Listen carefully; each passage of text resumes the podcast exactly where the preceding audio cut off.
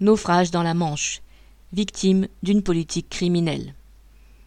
L'association de soutien aux exilés Utopia 56 a porté plainte pour homicide involontaire et omission de porter secours contre le préfet maritime de la Manche et deux responsables des secours français et britanniques, suite au naufrage ayant causé la mort d'au moins 27 personnes fin novembre.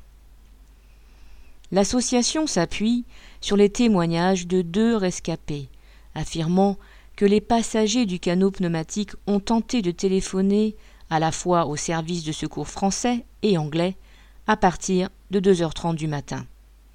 L'un d'eux explique que la police française leur a répondu d'appeler la police anglaise, et que celle-ci les a renvoyés à son tour vers son homologue française. Personne n'est donc venu à leur secours, et c'est un bateau de pêche qui, à 14 heures, a finalement trouvé les naufragés. Suite à la plainte, une enquête devrait avoir lieu. Ira-t-elle jusqu'à mettre en cause le préfet?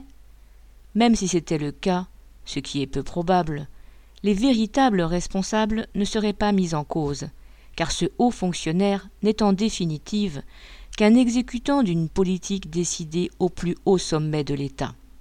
Macron, Darmanin et tous les ministres du gouvernement ont du sang sur les mains, car ce sont eux qui, en empêchant les réfugiés de franchir les frontières et en organisant leur traque, transforment les mers en cimetières.